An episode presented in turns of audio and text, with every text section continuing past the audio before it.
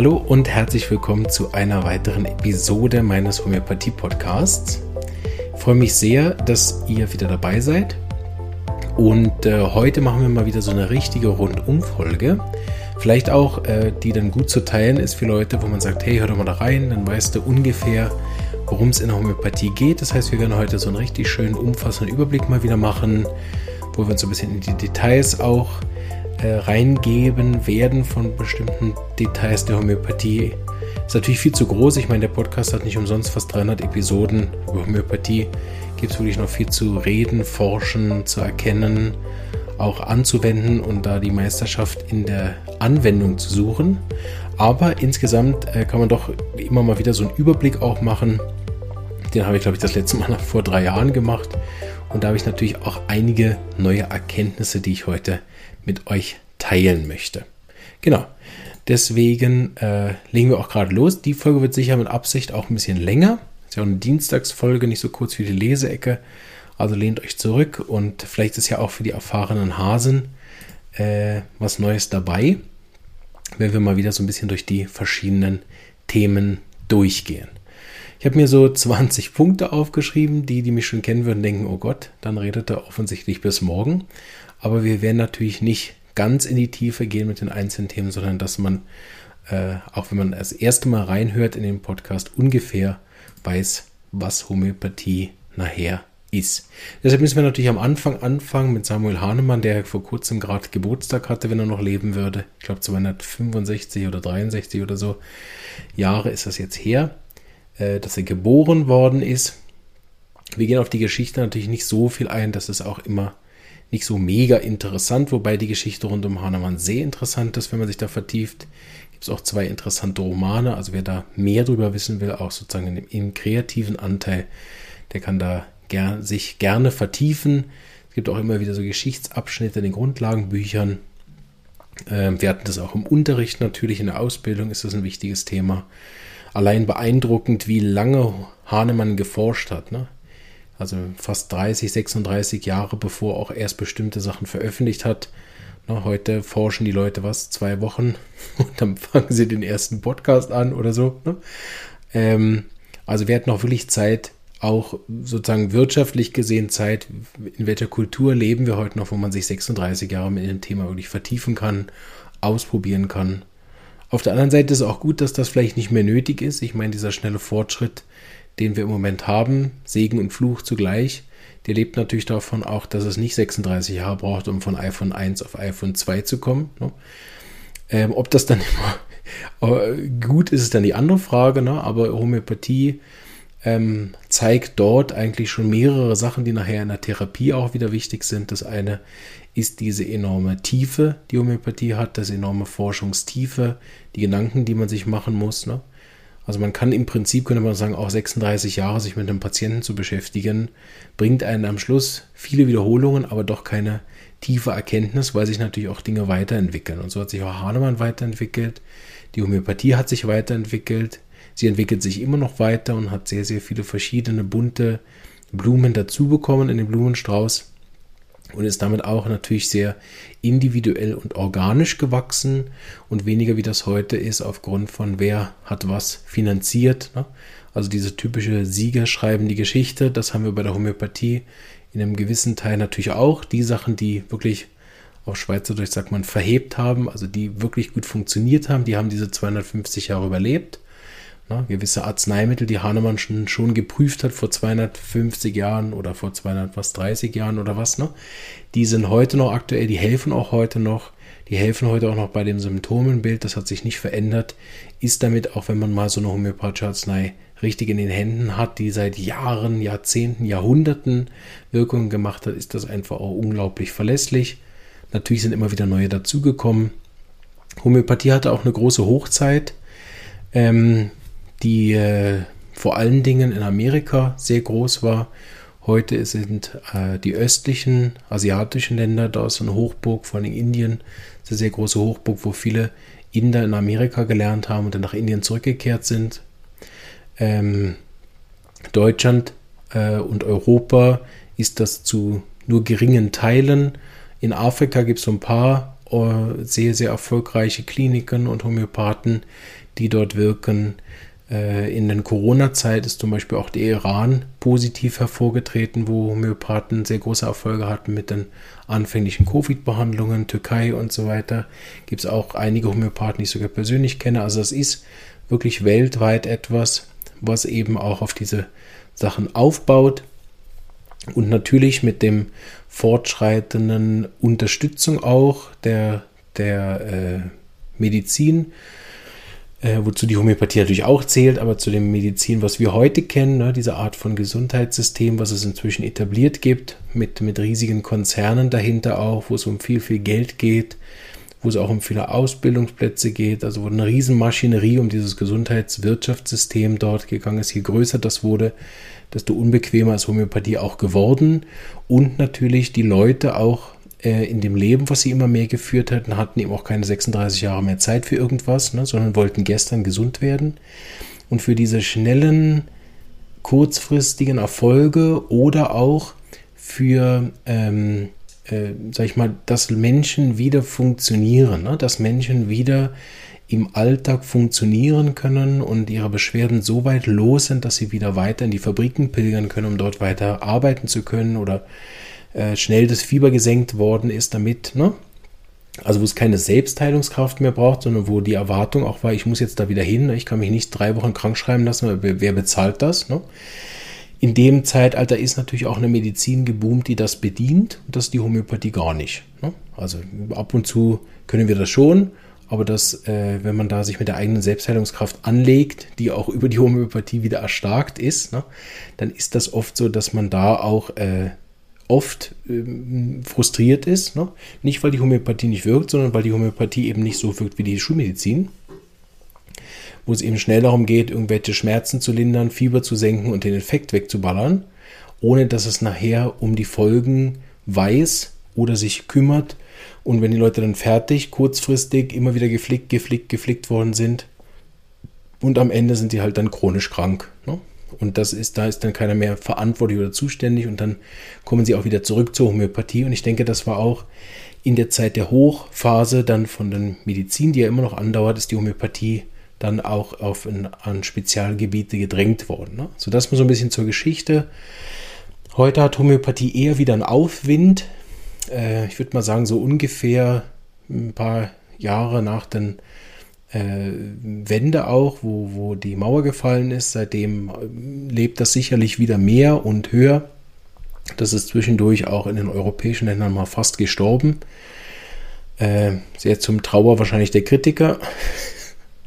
Aber äh, jetzt hat es eher eine Hochzeit und dadurch, dass es auch leichter wird, Inhalte zu bekommen, dass Bücher vorhanden sind, dass das auch nicht mehr so ein geheimes Illuminatenwissen ist und dadurch zu vielen zur Verfügung steht, grundsätzlich mal. Es gibt natürlich immer noch eine, also glücklicherweise, wie ich finde, auch eine Ausbildungshürde, dass nicht jeder und seine Oma äh, Antibiotika verschreiben können, hat einen Grund. Und so ist es auch bei bestimmten Arzneimitteln wie Aurum oder so, dass das nicht jeder einfach so verschreibt. Äh, ist grundsätzlich erstmal gut. Ne?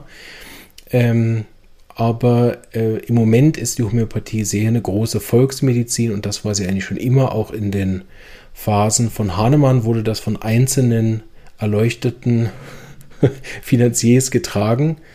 Äh, also finanziert und von der Bevölkerung getragen, weil es einfach funktioniert hat. Das ist natürlich zur damaligen Zeit im 18. Jahrhundert, muss man sich vorstellen, natürlich auch eine ganz andere Art gewesen.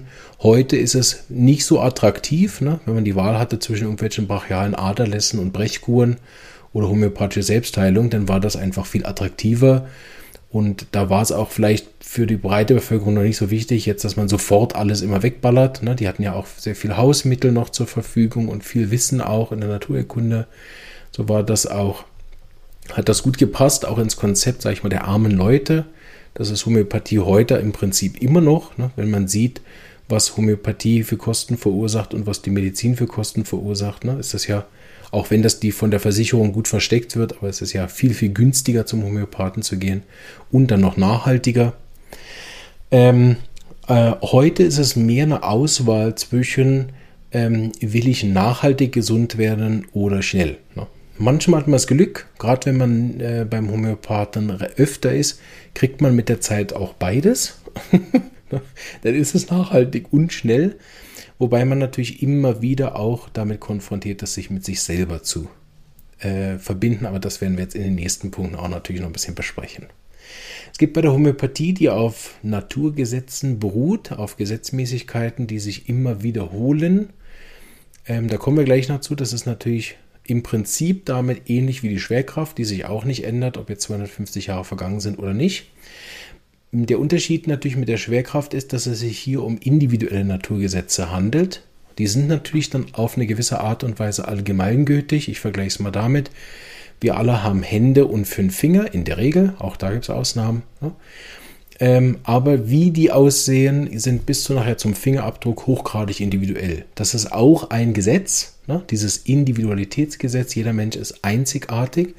Und damit bewegen wir uns als Mensch eigentlich in dieser Spanne zwischen alle sind irgendwie Mensch. Ne? Also jeder fällt, egal auch, sag ich mal, mit welcher Art von, von, ja, wie soll ich das nennen, Behinderung oder so. Also wenn wirklich sozusagen ein Arm fehlt oder so, zählt der natürlich nicht zu einem anderen Rasse oder wie man das heute nennt. Oder bin ich wahrscheinlich weit im politisch Unkorrekten, wenn man Rasse sagt. Äh, also gehört zur Gattung Mensch. Ich hoffe, das ist einigermaßen richtig. Ne? Und nur weil ein Arm fehlt, ist er jetzt nicht irgendwie ein anderer Mensch. Ne?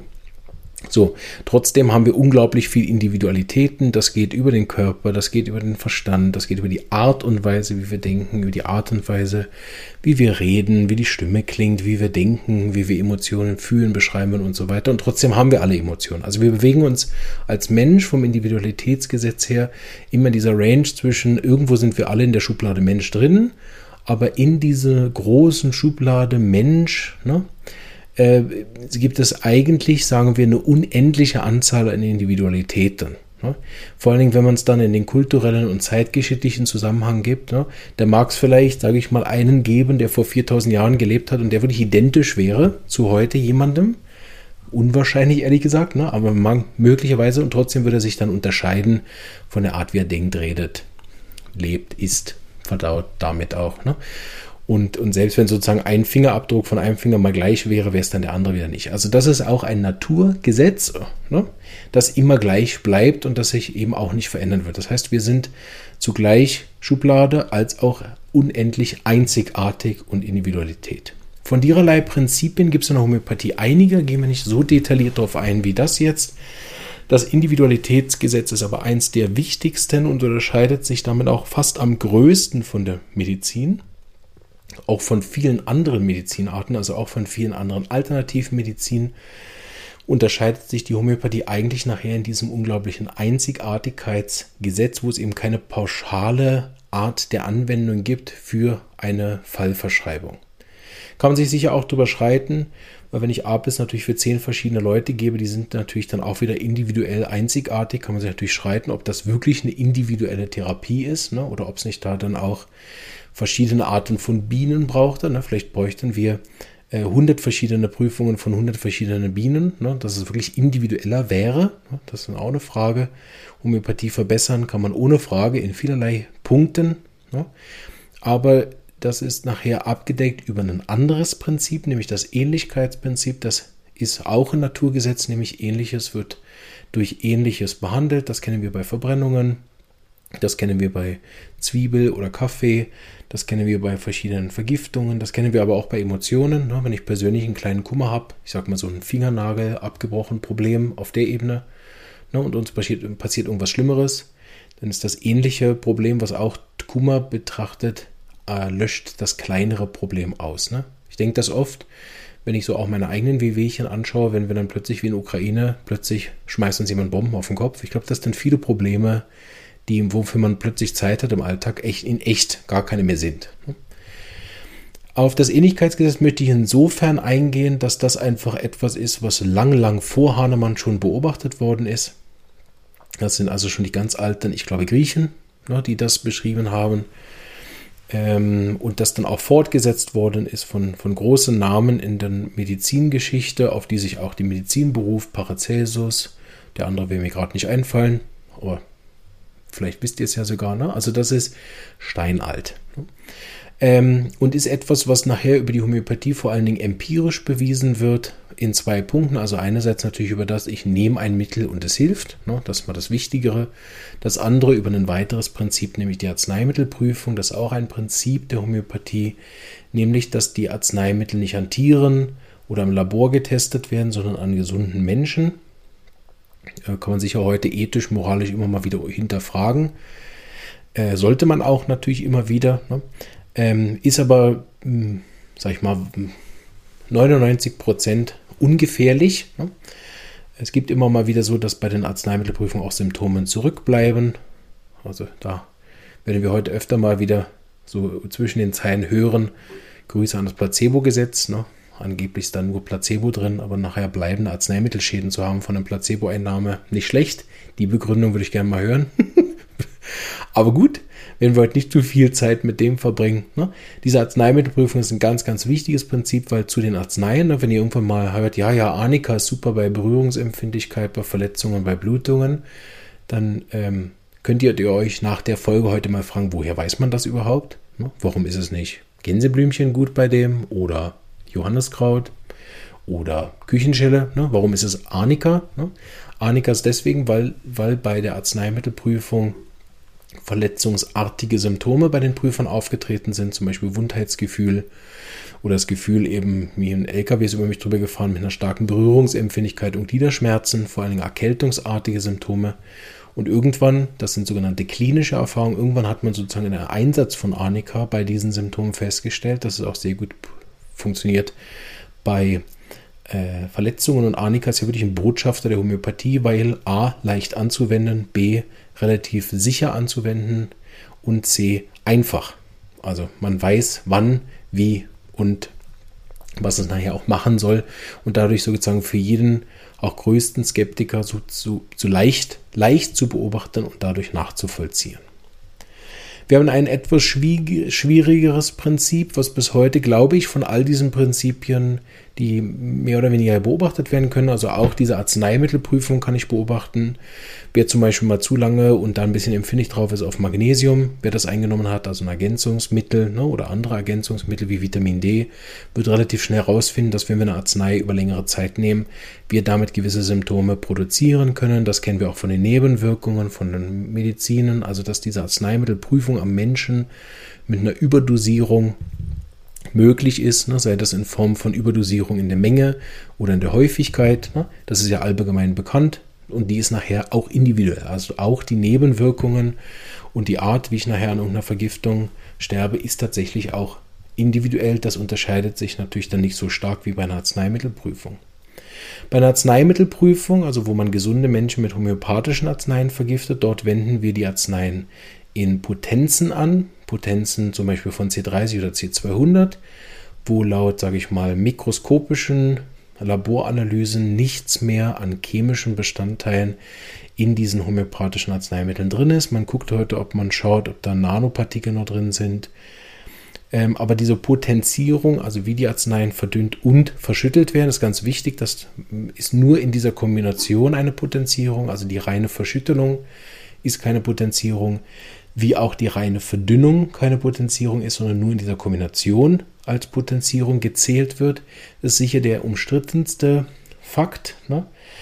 Weil man weiß heute einiges über Wassergedächtnis, man weiß heute einiges über die Funktionsweise von Informationsspeicherung in Alkohol und so weiter. Und, äh, und ja, also man weiß darüber eine Menge und kann sich das bis heute eigentlich nicht erklären. So es bleibt dort auch ein empirischer ähm, Beobachtung einfach, dass ich eine C200 über eine gewisse Zeit einnehmen kann, was jeder, der die Folge hört, ja gern ausprobieren kann, obwohl dazu sagen möchte, dass es absolut keine Empfehlung ist, das ohne Fachperson zu machen, aber jeder kann ja eine Arzneimittelprüfung erleben. Ne? Und dadurch habe ich eigentlich den rückführenden Beweis, was natürlich nicht anerkannt wird, ne, weil er individuell ist und auch die Symptome, die auftreten, natürlich individuell ist. Aber wenn ich mich mit einer C200 vergiften kann, muss irgendwas drin sein. Vor allem, wenn ich nicht weiß, welche Arznei drin ist. Ich erzähle die Geschichte immer mal wieder gern, weil sie sehr eindrücklich ist. Ähm, nur in der absoluten Kurzfassung, ich habe mal als Beisitzer bei einer Arzneimittelprüfung beiwohnen dürfen, wo die besprochen worden ist. Also 20 Leute in der Ausbildungsklasse haben einen dasselbe Mittel genommen, niemand wusste, was es war. auch die, äh, die es verabreicht hat, sozusagen die Lehrerin hat es bis zum Tag, wo es zusammengetragen worden ist, verblindet für sich selber. Also niemand wusste es. Und ähm, es war sozusagen so, sie haben die Symptome zusammengetragen. Ich war dabei. Sie wussten alle noch nicht, welches Mittel es war. Die Lehrerin wusste es nicht, welches Mittel es war. Ich wusste nicht, welches Mittel es war. Und alle haben die Symptome zusammengetragen. Und dann sind wir so Reihe rumgegangen und die Homöopathin von der Lehrerin, die hat dann mich gefragt, was ich denke, was wir geprüft haben. Und dann ist man, ich meine, die war aus 3000 Arzneimitteln. Also die Chance, dass man da richtig redet, ist null. also, oder wer auch immer Wahrscheinlichkeitsrechnung kann, ne? 1 zu 3000 oder so. Ne? Aufgrund der Symptome, die aber alle gemacht haben, also die Symptome, die die Leute geprüft haben, obwohl sie nicht wussten, welche Arznei sie geprüft haben, haben alle zu APIS gepasst. Deshalb ist mir das heute eingefallen. Und ich habe dann gedacht, ja, aufgrund von diesen brennstechenden Schwellungen, diese Unruhe und so weiter, habe ich an APIS gedacht. Und dann hat sie da diese Papier aufgemacht und hat gesehen, es war APIS. Ne? Und das ist natürlich ziemlich beeindruckend für alle im Raum, das zu erleben, dass eben diese Arzneimittelprüfung von diesen alten Sachen, die sind einfach präzise und wenn man die nachprüft, kommen in etwa auch dieselben Arzneisymptome wieder raus. So, so viel mal zu den Prinzipien. Ne? Die Potenzierung, diese Verdünnung und Verschüttung kann man sich sehr gut auf dem YouTube-Video mal anschauen. Ähm, dann weiß man darüber mehr Bescheid. Gehen wir nicht darauf ein, ist sehr mathematisch. Und eben auch wirklich ein Prinzip, was so gesehen immer noch nicht bewiesen ist, sondern nur beobachtbar ist. Auch in der Wahrnehmung nachher, wenn man eine Potenz einnimmt, macht einfach eine C30 ganz andere Symptome als C200, als M oder XM und wirkt auch ganz tief, gerade heute in der Praxis wieder gesehen, wenn man dann 50.000 gibt, das ist einfach ganz was anderes. Ne? Die Arznei bleibt dieselbe, aber so eine Potenztiefe, äh, das ist einfach, das ist nicht zu vergleichen, eine 50.000 mit einem C30. Es gibt noch was ganz Wichtiges in der Homöopathie, was wir jetzt so, so ein bisschen außen vor gelassen haben, was aber natürlich auch eine absolute Grundlage ist, ist das Konzept der Lebenskraft. Das ist ein alter Begriff. Man könnte heute behelfsmäßig sagen, ne, wenn Hahnemann gesprochen hat von der Lebenskraft, hm, ich gehe erst noch auf, auf Dr. Hughes ein. Dr. Hughes hat immer gesagt, die Lebenskraft ist sozusagen das, was ein lebenden Männchen von einem toten Männchen in diesem Moment unterscheidet. Vom Sterben. Ne? Das heißt, ähm, der Mensch ist in einer Sekunde ist er noch lebendig und dann nicht mehr. Die, der Zellhaufen in Anführungsstrichen ist ja gleich in diesem kurzen Moment des Übergangs. Und diese Selbstheilungskraft, die verlässt dann den Menschen in Anführungsstrichen oder hört auf oder wie auch immer. Da kann man jetzt natürlich auch spirituell werden, machen wir nicht heute. Aber die Lebenskraft ist sozusagen einfach diese Kraft, damit man weiß, welches äh, welche Kraft, von welcher Kraft man da redet. Ne? Ist eine beobachtende Kraft, ist auch wieder etwas bei der Homöopathie, was man beobachten kann. Nämlich, wenn ich eine Wunde habe auf meiner Haut, dann heilt es selber. Natürlich kann man das heute anders benennen, Immunsystem oder irgendwie so. Die Lebenskraft meint aber mehr als das. Es meint auch zum Beispiel geistige Kraft, es meint auch seelische Kraft, behelfsmäßiges Wort, Gemütszustände ne, in der Mitte zu halten, also wie es mir insgesamt geht. Körperlich, Geist, Seele ist natürlich auch wieder eine willkürliche Trennung. Kann man auch in viel mehr Sachen trennen. Ne? Aber Lebenskraft ist nicht nur Körper, ist nicht nur, ist auch Emotionen, ist auch Art zu denken. Ähm, auf der anderen Seite sozusagen könnte man das so erklären, wenn ich ein homöopathisches Mittel gebe, wird zuerst der Gemütszustand besser. Also ich habe Unruhe, Schmerzen, Schlafstörungen, Durchfall und fühle mich depressiv und habe das Gefühl, es wird nie wieder besser, dann heilt dieses Symptom zuerst. Erst geht es mir wieder besser.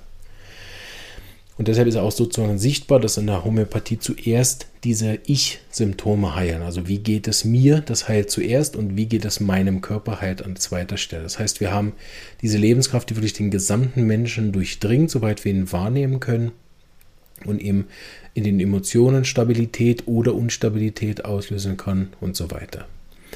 Hahnemann hat das gesehen, dass das eine Kraft ist, die nicht sichtbar ist. So hat er gedacht, die Arznei müsste auch unsichtbar sein. Deshalb hat er es nachher Dynamis genannt. Das ist ein Begriff, der damals relativ gang und gäbe war. In bestimmten Bereichen kenne ich mich nicht so gut aus, so lasse ich das weg. Aber das war ein etablierter Begriff. Dynamis, Kräfte, Wirkungen, die aufeinander wirken und so weiter. So hat er gesagt, er braucht eine Lebenskraft stimulierende Arznei. Und da die Lebenskraft dynamisch ist, also unsichtbar, braucht es nachher auch eine Arznei, die in, dem Sinne unsichtbar ist ne, und damit diese zwei Kräfte miteinander korrelieren.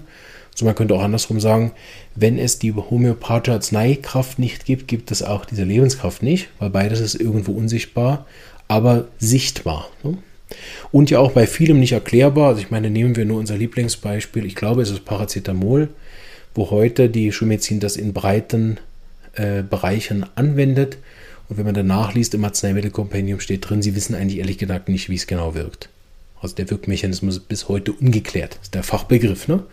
Man weiß, was es tut. Ne? Man kann die Beobachtung sehen und kann sehen, dass es schmerzlindernd ist. Warum, weiß man aber ehrlich gesagt nicht so genau. Ne?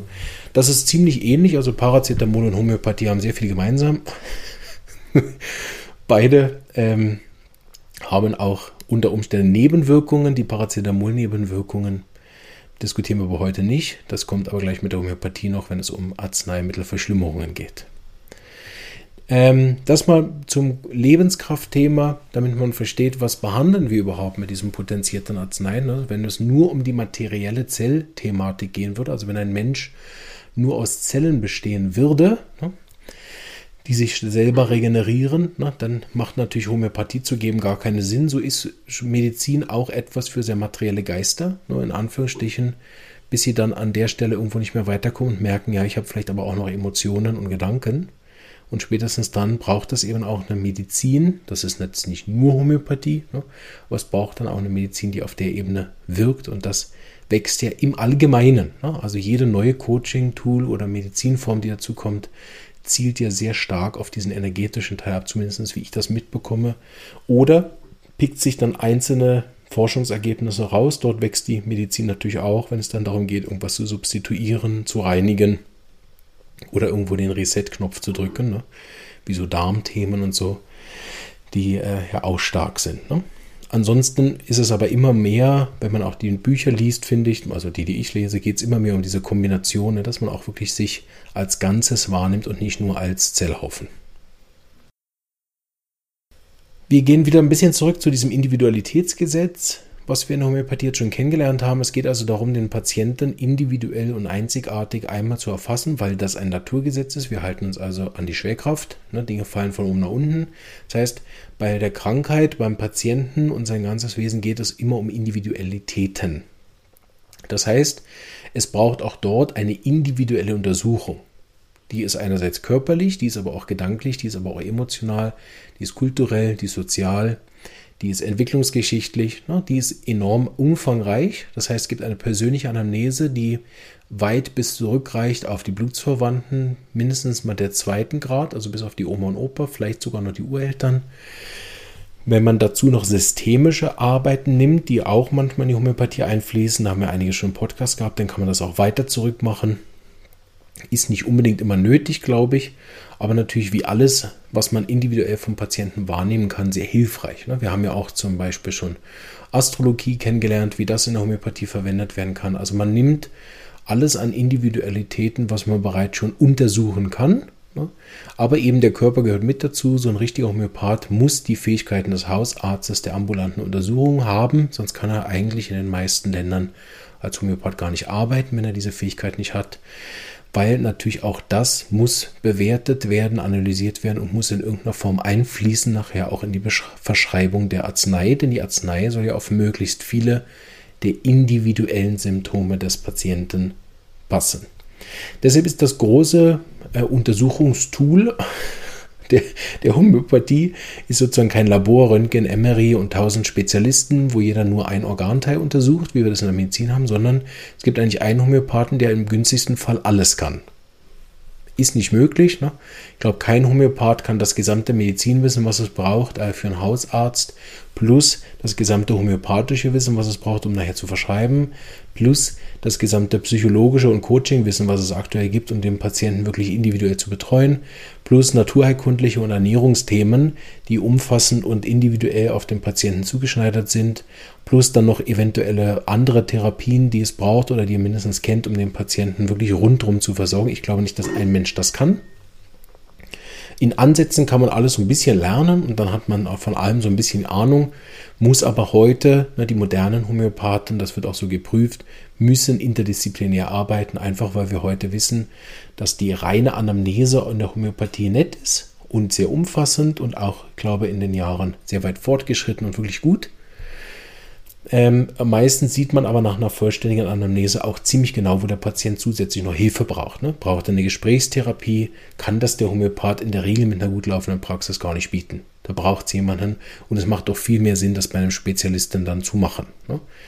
Der Homöopath, ich habe immer noch kein wirklich schöneres Bild gefunden, ist wie so eine Spinne im Netz, wo wirklich in der Mitte sitzt und alle Fäden ziehen kann, weil er meistens der also der Teil der Behandlung ist, der den größten Überblick hat, weil er am wenigsten speziell arbeitet. Muss nicht sein, aber es wäre zumindest eine Fähigkeit, die er haben könnte. Diese Anamnese besteht aus sehr, sehr vielen Teilen. Ich gehe mal auf die wichtigsten ein, damit wir heute wirklich auch da einen Überblick haben, weil wir auch wahrscheinlich einige Patienten das mal hören. Und das ist ein bisschen abhängig jetzt vom Homöopathen, ehrlich gesagt. Ne, was fragt er und so? Ich habe ja schon einen kleinen Überblick gegeben. Ne, es kann sein, dass er einen sehr großen Schwerpunkt legt. Was hatten sie bisher für Krankheiten? Was hatten die Eltern für Krankheiten?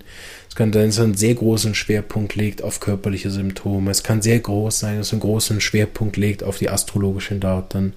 Das kann sein, dass er einen sehr großen Schwerpunkt legt auf die systemische, wie ist das Verhältnis mit der Mutter und so weiter. Ne?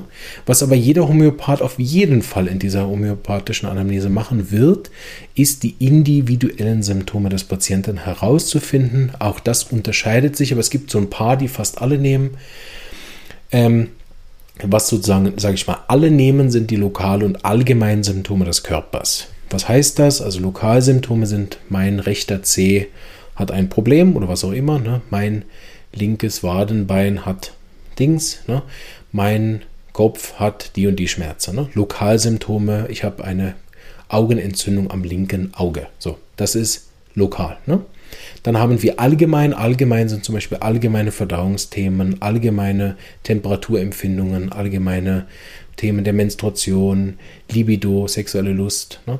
Schlafthemen, also allgemein, die den, den Körper relativ allgemein betreffen. Ne? Da gibt es einige von, auch schwitzt der Patient leicht oder nicht und so weiter. Zum Beispiel auch gibt es lokale Hautsymptome. Ich habe nur am linken Knie einen Hautausschlag ne? oder ich habe ganzheitlich am Körper fast überall außer die Fußsohlen, überall habe ich Hautausschlag. Ne?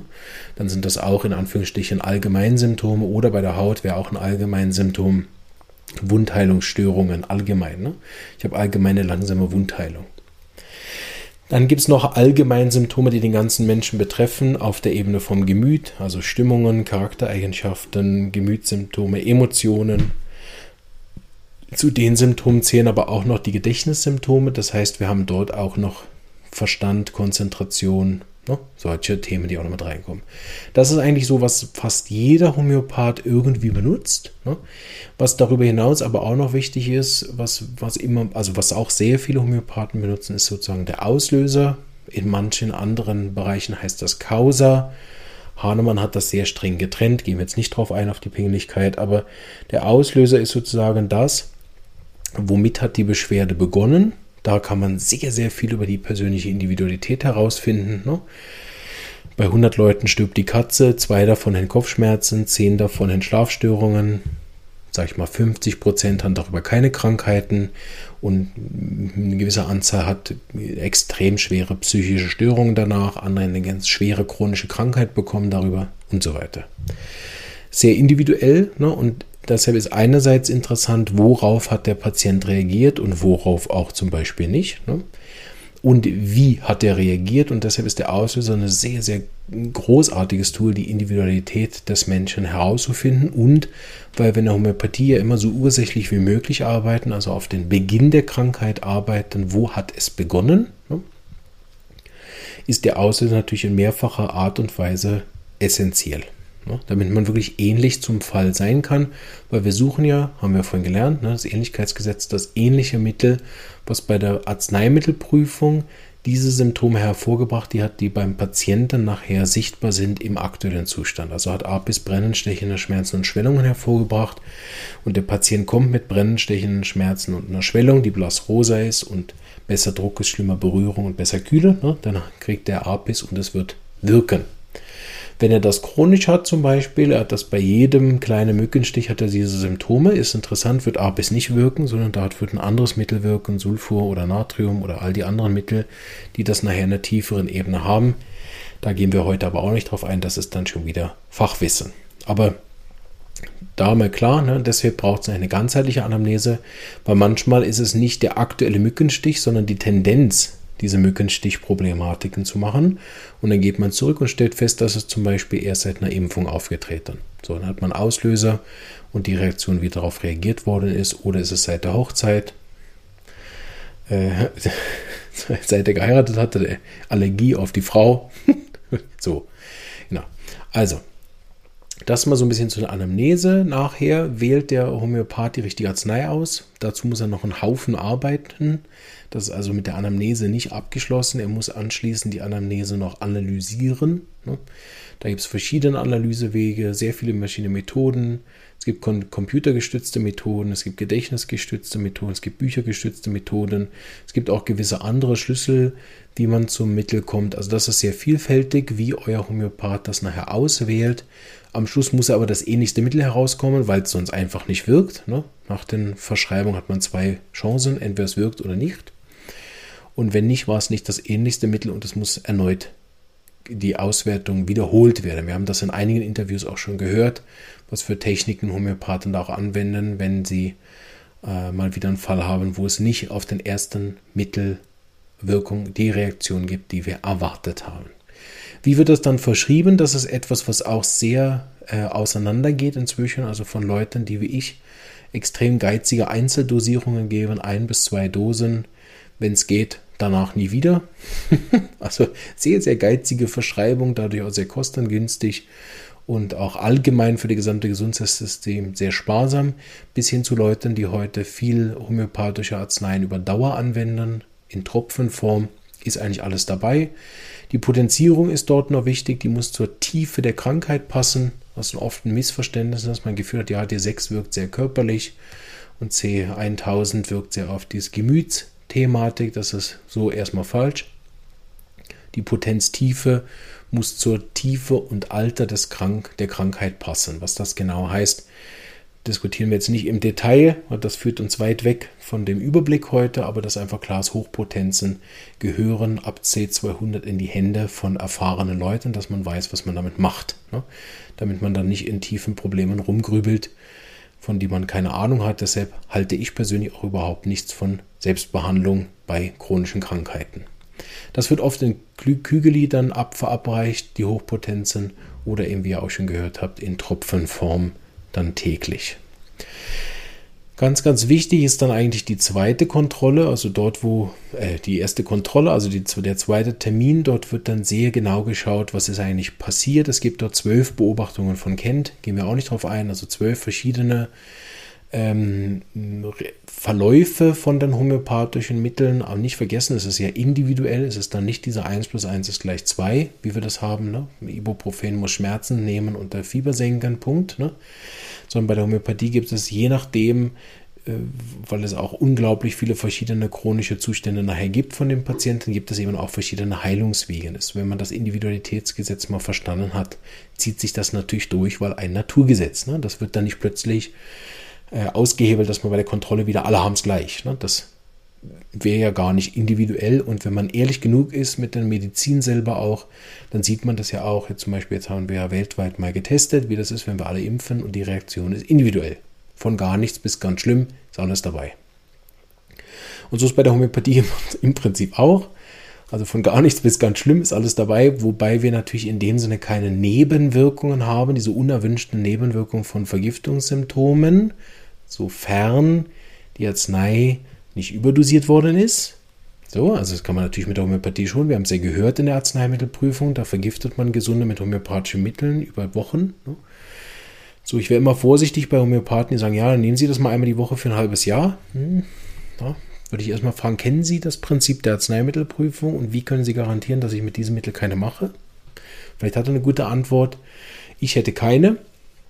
Deshalb gebe ich das einmal und meistens reicht das auch. Ne? Dann hat man nach zwei bis vier bis sechs Wochen eine deutliche Wirkung, die aber darin besteht, dass sich die Selbstheilungskraft selbst regeneriert hat. Das ist oft ein Missverständnis auch. Ich denke, was auch bei den Kritikern bis heute noch zu keiner Leuchtung geführt hat, wenn sie da sich mit Homöopathie beschäftigen, weil die Homöopathie ahmt ja die natürliche Heilung nach. Das heißt, eine korrekte homöopathische Wirkung darf in keinem Fall von einer natürlichen Heilung unterschieden werden können. Geht gar nicht. Ne? Weil wir ja die natürliche Heilung nachahmen. So jede homöopathische Heilung ist nur eine natürliche Heilung. Ne? Ich denke, dass die das fehlinterpretieren als Placebo-Effekt, weil auch der Placebo-Effekt ist ja eine Form von natürlicher Heilung. Der Unterschied ist einfach, was wir bei Placebo nie beobachten können, sind strikte Halten an verschiedene Heilungsgesetze. Ähm, Gehen wir heute nicht so sehr ein. Ich habe gesagt, es gibt zum Beispiel zwölf Beobachtungen, aber es gibt eine Gesetzmäßigkeit, zum Beispiel diese von innen nach außen, von oben nach unten und so. Es gibt da Gesetzmäßigkeiten, die eingehalten werden und nur in der Vollständigkeit, auch über lange Monate der Beobachtung, erst dann zählen wir das zur homöopathischen Heilung oder andersrum könnte man sagen, eine homöopathische Heilung ist erst dann, wenn sie nachhaltig ist. Und äh, das ist der Placebo-Effekt pur, also pur in den seltensten Fällen, dass er sich an eine Gesetzmäßigkeit hält, und dass er nachhaltig ist, sondern oft braucht er der Placebo-Effekt auch die dauernde Name von irgendetwas ne? oder mindestens eine dauerhafte Suggerierung. Ne?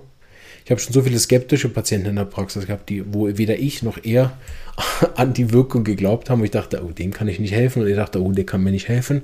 Wir wurden beide eines Besseren belehrt.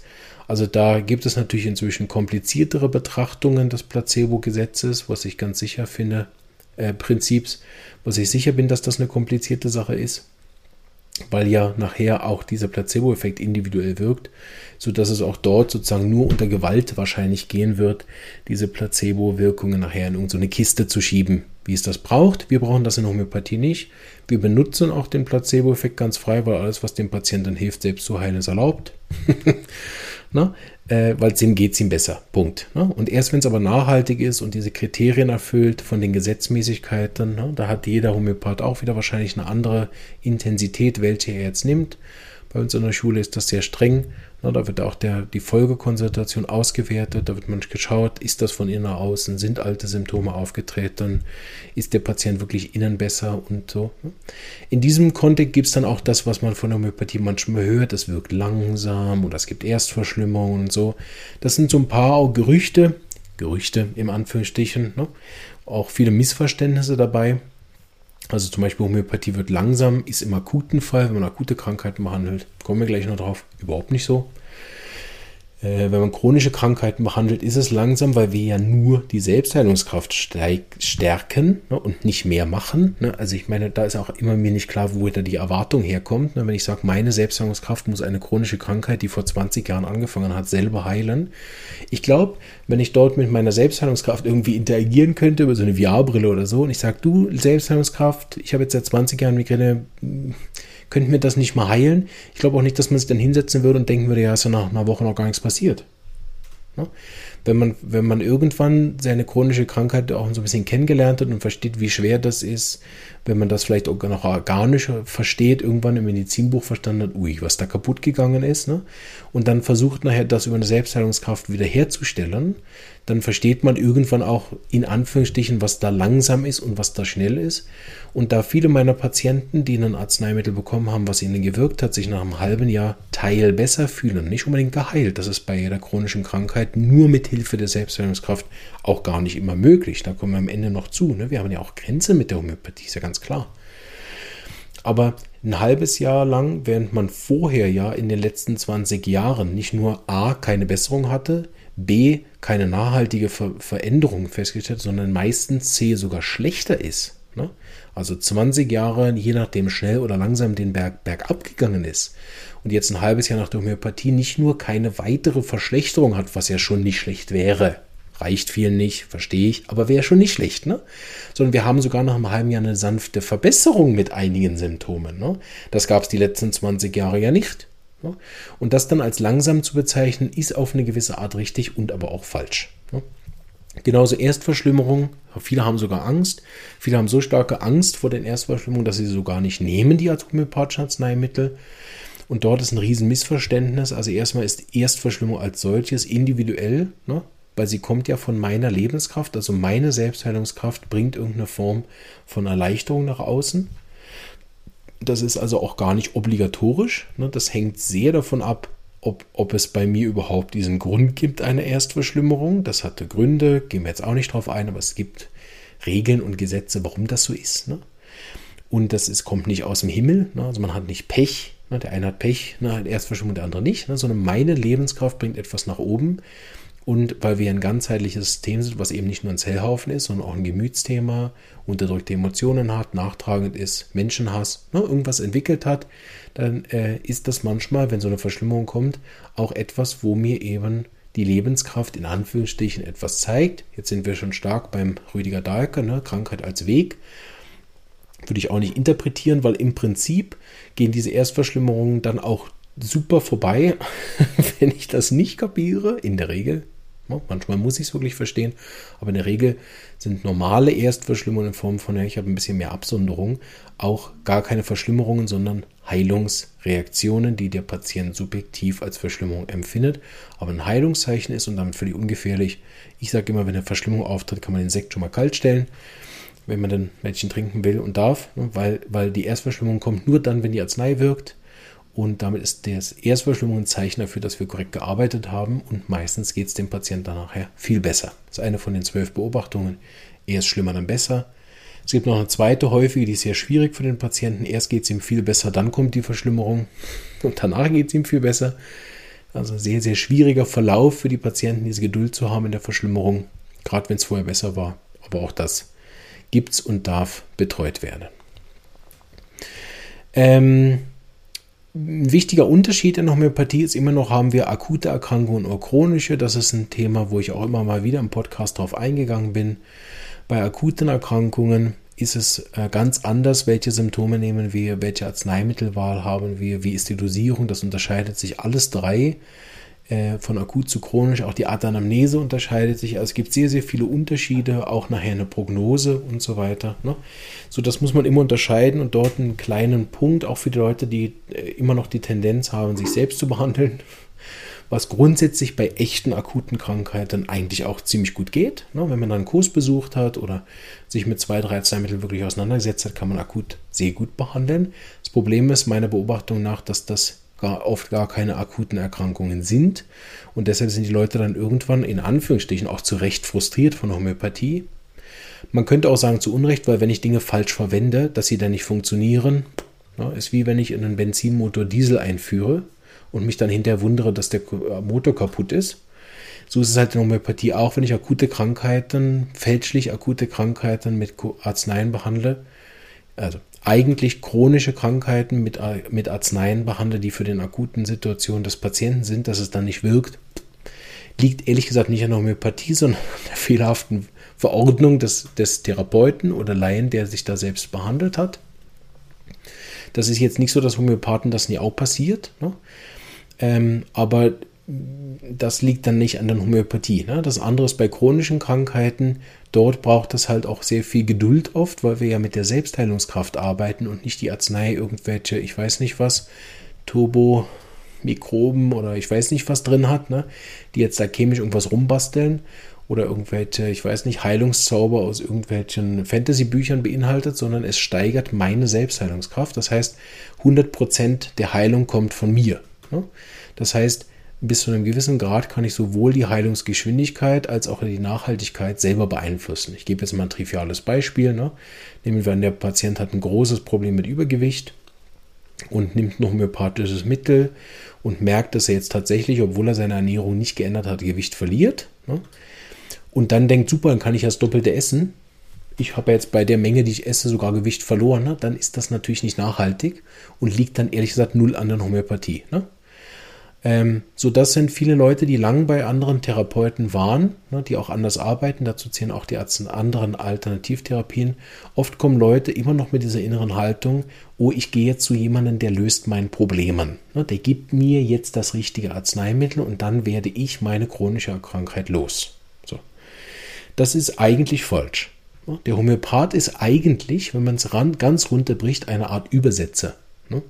Der Patient schildert seine Symptome und ich wär, bin wie so eine Art Diepel, so eine App, ne, wo das durch mich durchfließt. Und das kann eine KI immer noch nicht, aber weil es ja durch mich durchfließt und ich da rein spüre, drüber nachdenke, gewisse Schlüsse ziehe, nochmal nachfrage, ne, kann man nicht einfach nur die Symptome in eine mathematische Formel einfügen und dann kommt das richtige Mittel raus, sondern es geht natürlich auch viel darum, nachher wie frage ich den Patienten, sind die Antworten richtig und so weiter. Ne? Also das ist natürlich nicht Aber damit man mal ein Bild hat, ne?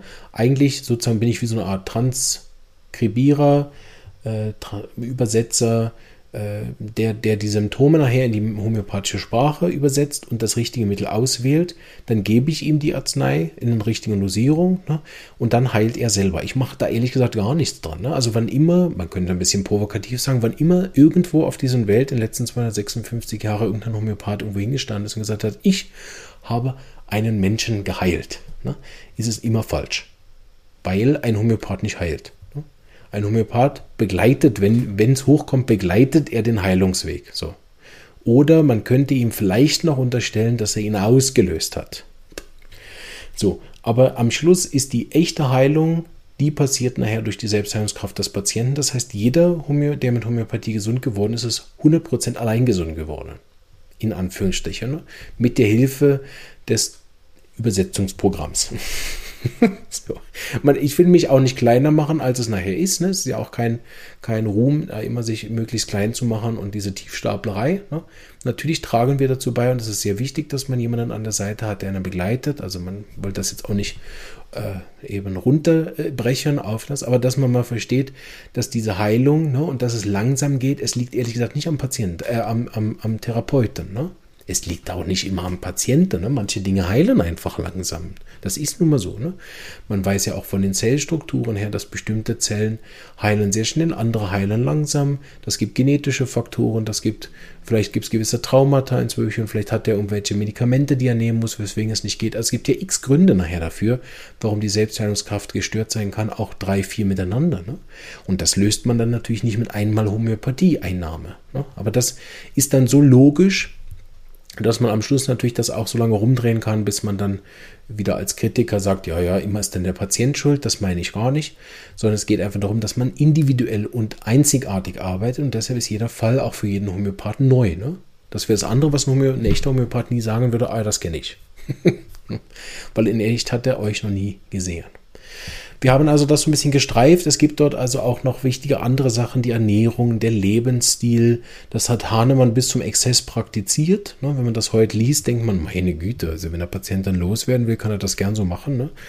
Ich, ich, weiß nicht, ich habe das manchmal so lustig zusammengefasst. Ich weiß nicht, ob es genau stimmt, aber am Schluss durfte man eigentlich noch ein bisschen warme Suppe trinken, ungewürzt und ein bisschen spazieren gehen. Der Rest war ehrlich gesagt verboten. Also sämtliche Nahrungsmittel war verboten, sämtliche Aktivitäten waren verboten. Das ist natürlich albern. Ne? Also das ist heute auch nicht mehr umzusetzen. Und jeder Homöopath, der heute arbeitet, weiß, dass er das auch gar nicht braucht. Ne? Ne? Aber was es braucht, sind dann natürlich individuelle Faktoren. Ne? Wenn ich in einem Burnout bin und immer noch 120 Prozent arbeite, dann die Meinung zu haben, dass ich jetzt zweimal Globuli einnehme und dann ist mein Burnout geheilt, ist natürlich Blödsinn. Ne? Also es braucht Ernährungsumstellungen, es braucht Lebensstilumstellungen, wenn es zur Krankheit gehört. Sonst nicht. Es braucht auch die Auseinandersetzung nachher mit emotionalen, psychischen Faktoren, ne? weil dort geht es ja nicht um eine Zellheilung, dort geht es um eine Gemütsheilung, dort geht es um eine Traumaaufarbeitung. Ne? Das kann man mit Homöopathie alles unterstützen und begleiten, aber manchmal braucht es auch dort Änderungen, Konfrontationen, Auseinandersetzungen, andere Therapien. Ne? Genauso wie bei einer Manualtherapie. Ne? Wenn irgendein Nerv eingeklemmt ist, ein Muskel verspannt ist, sich ein Knochen, eine Verletzung und einen Knochenbruch gab, dann kann man nicht einfach die Selbstheilungskraft anregen. Ne? Es braucht dann natürlich andere Dinge und das zählt für mich alles zu diesen Periphersachen, die aus der homöopathischen Sicht so logisch sind, dass der, dass, dass, äh, der dass man sagen kann, das gehört einfach zur Homöopathie nachher dazu. Ne? Das, das, oh, tut, tut. Meine Box ist ausgestiegen. Bist du ruhig. Äh, so, jetzt hat meine Box mich rausgebracht. Vielleicht hatte sie aber auch die Schnauze voll von meinem Gelaber. die konnte das nicht mehr ertragen. Nein, also wir waren bei den Themen, die es sonst nur so braucht in der Homöopathie. Ja, nächstes Mal kann meine Box sich eigentlich melden, wenn sie irgendwas zu sagen hat, oder? Ich bin einfach so reinzureden. Das ist ja der Vorteil im Podcast eigentlich, dass einem niemand widersprechen kann. Vor allem, wenn man die Kommentare nicht lesen kann. Habe ich ja letztens gesagt, auf Apple kann ich eure Kommentare gar nicht lesen. Naja. Ähm, gut, also es braucht eben noch gewisse mehr, als nur die Selbstheilungskraft anzuregen mit einem homöopathischen Mittel, ne? sondern dort lohnt es sich enorm, wenn man dann mithilft und selber arbeitet und sich wirklich bewusst ist, ich bin da derjenige, der heilt und ich trage deswegen auch zu 100% die Verantwortung für meine Heilung. Sicherlich, der Homöopath trägt zu 100% die Betreuungs-, die Verantwortung, die gesetzlichen Grenzen, die, die ordentliche Verschreibung der Arzneimittel. Also es ist hier nicht, dass der Homöopath jetzt unbeteiligt wäre und keine Verantwortung hat, sagt, ja, ob es ihnen läuft oder nicht, ihr Problem, ne? sondern er ist ja dann auch verpflichtet, also er kriegt Geld dafür, so finde ich, er ist verpflichtet, alles zu geben dafür, dass es besser läuft. Ob der Patient das dann immer umsetzt, ne? ich meine auch schon, wenn ich Leuten ab und zu, ich bin wirklich sehr zurückhaltend damit. Aber ab und zu sage ich, schauen Sie, es wäre gut, wenn Sie zwei Wochen auf Kaffee verzichten könnten. Was? Nein, das geht nicht. Ne? Also, das ist schon so, dass die Leute auch heutzutage, das habe ich ja vorher ein bisschen in der Geschichte gesagt, ne, wir sind auch nicht mehr gewöhnt. Ne? Alle modernen Therapien versprechen uns möglichst schnelle, möglichst effiziente und, und äh, schnell wirkende Lösungen, dass ich mich möglichst damit nicht mehr beschäftigen muss. So, das machen andere für mich. Ne? Das stimmt aber nicht. Es ist einfach in unserem Alltagsbewusstsein nicht der Fall. Ich glaube, dass auf diesem Planeten noch nie ein anderer mein Problem gelöst hat, außer es geht vielleicht um ein materielles. Ich brauche einen Stuhl und jemand hat einen. Aber gesundheitliche Themen haben am Schluss immer mit einer Kombination aus mir und jemand anderem zu tun und da trage ich immer die Verantwortung und sei es nur die Verantwortung, dass ich die Arznei auch einnehme. Ich meine, wie viele Leute kenne ich, die vom Arzt irgendwas verschrieben kriegen und das nicht einnehmen? Da kann man jetzt streiten, ne? bin ich vielleicht auch zum Teil sogar dafür, wo ich denke, ja, okay, ne, verstehe ich. Aber das, ich wette das auch beim Homöopathen so. Es ganz viele Leute, die meine Mittel nicht einnehmen. Bin ich sicher. Gibt es immer wieder, weil es gibt auf der anderen Seite das auch. Vielleicht nochmal ein Punkt, den wir jetzt in den letzten Episoden viel äh, gestriffen haben. Wer da sich interessiert, kann da noch ein bisschen zurückmachen. Also die Ver, äh, diese Verbindung aus Therapeut und Patient ist unglaublich wichtig. Und das weiß man aus der Psychologie oder aus der Psychosomatik oder aus den modernen Coachings, wie wichtig das ist. Ne? Auch wenn, gerade wenn man irgendwie selber von der Energieseite kommt und mit, mit Symbolen arbeitet oder mit Engeln oder mit Farbstrahlen oder mit Meditation oder mit Yoga oder was auch immer. Also wenn man wirklich auch mit diesen Energiethemen arbeitet, dann ist natürlich auch klar, dass diese Verbindung aus Therapeut und Patient, dass das bereits auch schon in einer guten Symbiose heilend wirken kann. Ne? Also dass Arzneimittel, homöopathische Arzneimittel ist ja nicht das einzige auf diesem Planeten, was nachhaltige Heilung macht. Ist ja ganz klar. Ne? So, deshalb ist als Homöopath eben auch wichtig, wir werden oft reduziert auf diese Potenzierungsgesetz, wir werden oft reduziert auf die Globuli. Und ich hoffe, heute ist auch ein bisschen Überblick gekommen, dass das eben gar nicht alles, also dass das nur ein wesentlicher, aber eigentlich ein kleiner Teil der Homöopathie ist weil äh, die ganze Anamnese, die Auswertung und da kommt ja viel mehr raus als nur das richtige homöopathische Arzneimittel. Also in den, in den Folgeanamnesen rede ich mit den Patienten viel darüber. Schauen Sie, das X-Mittel hat gewirkt. Ne? Und das heißt das und das und schauen Sie dies und Sie können das unterstützen, indem Sie das machen und fördern Sie Ihre Selbstheilungskraft hier. Also das ganze Coaching, was in Homöopathie kommt, die ganze Fürsorge, die ganze Begleitung, die ganze äh, echte Verbindung, dieses Interesse auch für den Einzelnen, die, die, die Reflexionsanteil, der rauskommt, dadurch, dass ich mich so tiefgehend mit meiner Krankheit beschäftige und so weiter. Also es gibt so viele heilende Aspekte an der Homöopathie, auch bei selbstverständlich, auch bei allen anderen. Ne? Das ist ja kein Lonely Bastion von der Homöopathie, oder? Einzig die homöopathischen Arzneien nachher richtig angewendet, das ist sozusagen etwas, was andere äh, Disziplinen nicht haben. Ne? Aber die haben dann dafür, ich weiß nicht, Nadeln oder Körpertests oder was auch immer. Die wirken schon nochmal ganz anders als homöopathische Arzneien. Aber dass man sich dort einfach bewusst ist, die Homöopathie immer wieder auf diese drei, vier Globuli zu reduzieren, ist, wird dem Ganzen also wirklich gar nicht gerecht. Wir hatten letztens auch, und da kommen wir so ein bisschen noch am Abschluss zu den Grenzern, der Homöopathie. Wir haben letztens auch gesprochen über Homöopathie in der Palliativmedizin und was dort Wirkungen sind. Ne? Natürlich, die Selbstheilungskraft kann man nicht so weit steigern, dass der Patient unsterblich wird. Also soweit ich weiß. so. Das wäre auch seltsam, ehrlich gesagt, ne, wenn alle homöopathisch behandelten Patienten ewig leben. Ne? Nur weil man die Selbstheilungskraft permanent anregen kann. Ne? Was immer wieder nahelegt, das ist die Theorie, die ich hier habe, dass man eben Blockaden auflöst mit den homöopathischen Mitteln ne? und dann die Lebenskraft sich wieder frei entfalten kann. Aber wir an diesen Energie als solche ne, keinen großen Impact haben, sonst könnte man sie ja wirklich steigern. Ne? Aber ich glaube nicht, dass man mehr Lebenskraft hinzufügen kann, als der Patient von Anfang an hat. Und mit dem Dauer des Lebens wird sie offensichtlich weniger. Durch was auch immer, ne? da kann man sich auch viel streiten, äh, wie viel Anteil daran auch eben die Art und Weise des Lebens hat, dass die Lebenskraft weniger wird. Aber man sieht ja, mit der Homöopathie leben sie nicht irgendwie 30 Jahre länger. Ne? Das äh, muss man auch sagen. Ne? Wenn, deshalb ist die Homöopathie zu Teilen auch zu Recht äh, hat einfach einen Platz gefunden in der Medizinwelt und ist nicht so eine dominante Einzelsache, ne, weil, weil es bei uns in der Homöopathie eben auch manchmal darum geht, äh, dass man bestimmte Dinge auch lässt. Aber das gehen wir jetzt nicht drauf ein. Also, aber bei der Homöopathie in der Palliativmedizin geht es darum um Schmerzlinderung. Es geht um, um Symptomen verbessern. Dann, dann regt man mal wieder die Verdauung an, dann geht das wieder besser. Und das wird in Zug in der Schweiz im Moment sehr stark aufgebaut und etabliert. Wir haben das bei schweren Erkrankungen in der Begleitung, bei Notwil, bei den Paraplegikern und deren Blasenentzündungen. Ne? Da geht es dann nicht mehr um Heilung, da geht es um Linderung. Und in dem versteht man aber die homöopathischen Grenzen auch sehr gut, deshalb wollte ich das nur besprechen, weil die Homöopathie grundsätzlich dort an Grenzen kommt, wo keine Selbstheilung mehr möglich ist. Das müsste man jetzt definieren, mache ich nicht, weil weiß ich nicht, aber grundsätzlich ist sichtbar bei mir jetzt nach zwölf Jahren Homöopathie, ähm, überall dort, wo potenziell Selbstheilung stattfinden kann, ne, ist es auch möglich. Ne? Wenn zum Beispiel so eine Schilddrüse noch ein Rest an Hormonen produziert, ist dort eine Verbesserung bis eine Heilung möglich. Ne? Produziert der Pankreas, also die Bauchspeicheldrüse, überhaupt kein Insulin mehr, ist dort in der Regel auch keine Heilung möglich. Ne? Also ist etwas wirklich kaputt gegangen oder vielleicht sogar operiert worden, ne? das ist der Logo.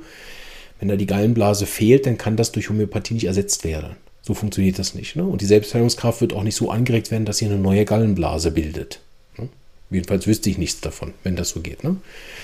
Also das heißt, die, die Grenzen der Homöopathie sind eigentlich dort, sagen wir mal auf der einen Seite, das haben wir heute schon be besprochen, wo es andere Therapien benötigt, ne, wie bei einem Unfall oder eben bei einen anderen schweren Erkrankungen, wo es einfach diese Versorgung auch braucht oder was weiß ich, bei Anästhesie oder so. Also ne, ist ganz klar, alles, was nicht mit Selbstheilungskraft zu tun hat, gefällt in das Gebiet von anderen Leuten. Ne? Oder wenn es einfach mal wieder eine Massage braucht, da kann man schon Homöopathie geben, bis der Patient sich innerlich entspannt hat und über Jahre endlich geschafft hat, auch seine Schultern zu entspannen und so. Ne? Und man hat ihm noch X-Yoga empfohlen und so weiter. Aber auch dort ist die Grenze nachher dort, wo es einfach mal eine Massage benötigt. Ne? Und dann kann man, vielleicht, vielleicht sage ich dazu kurz was. Es ist oft so, dass die Leute kommen und sagen, ich war jetzt schon überall.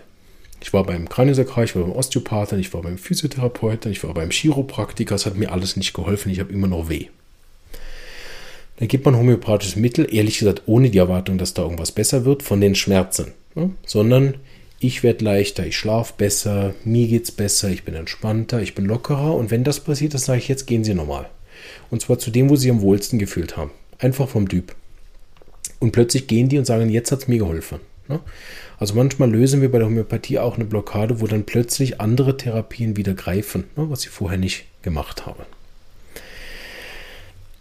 Gut, also, ich glaube, wir haben einen schönen Überblick gemacht über die Homöopathie. Wir haben natürlich nicht alles geschafft, aber jetzt haben wir fast eine Stunde geredet und ich glaube, das langt. Wir haben dann hoffentlich eine schöne Folge gemacht, die man auch mal wieder teilen kann, wo Leute, die neu mit der Homöopathie sind, da mal reinhören können. Deshalb habe ich sie auch auf YouTube veröffentlicht, im Livestreaming, ähm, dass wir da einen guten Überblick haben. Ich hoffe, dass das auch klar ist. Es gibt verschiedene Methoden, es gibt verschiedene Arten von Schulen ähm, homöopathische Richtungen und so, aber trotzdem haben wir alle etwas im Kern gemeinsam und ich denke, der ist heute gut rausgekommen.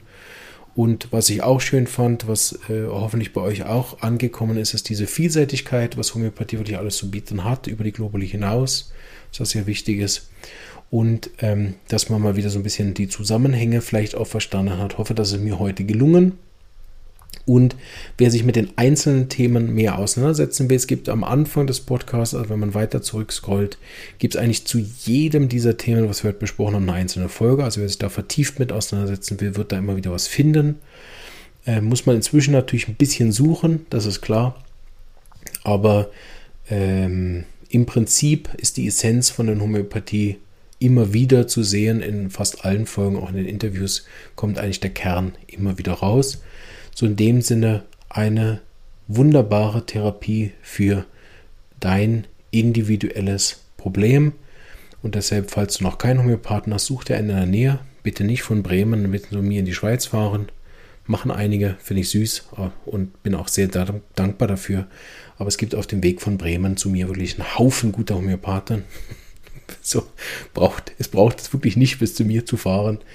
Äh, auch wenn natürlich selbstverständlich jeder willkommen ist. Aber sucht einen Homöopathen in der Nähe, unterstützt dort auch die Leute, dass die Homöopathielandschaft breit äh, aufgebaut bleibt, dass das vom, vom Volk weiterhin getragen wird, selbst wenn es in Deutschland vielleicht aus den äh, Krankenkassen rausgenommen wird, dass diese wunderbare Therapie uns nicht finanziell wegstirbt und spätestens, wenn dann alle auf der Suche sind nach Hilfe, vielleicht kommen wir dann auch noch mehr in die Eigenverantwortung ne?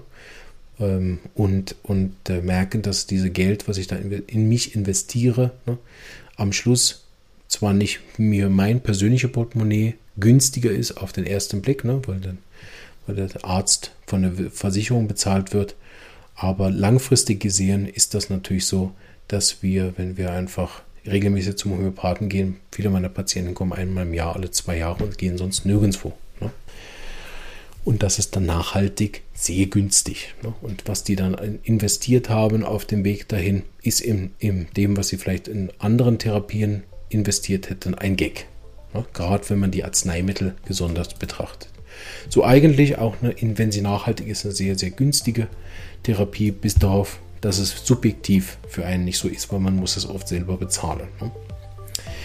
Äh, jetzt haben wir blöd mit dem Geld aufgehört, wollte ich eigentlich gar nicht. Steht hier auch nicht auf meinem Dings, keine Ahnung, wie ich da hingekommen bin, aber macht nichts. Ich habe mich sehr gefreut, mal wieder so eine umfassende Folge zu machen. Hoffe, euch hat das auch gefallen. Ähm, für die, die mich gern sehen wollen dabei, wie ich verzweifelt auf meine äh, Punkte hier geguckt habe, kann im YouTube schauen und alle anderen dürfen mich hören. Äh, am Samstag kommt dann wieder eine Folge Leseecke. Alles Gute und bis bald, bleibt gesund. Tschüss!